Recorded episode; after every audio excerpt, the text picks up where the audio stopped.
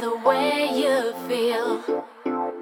The truth is out there, it's been carefully concealed. You look around again.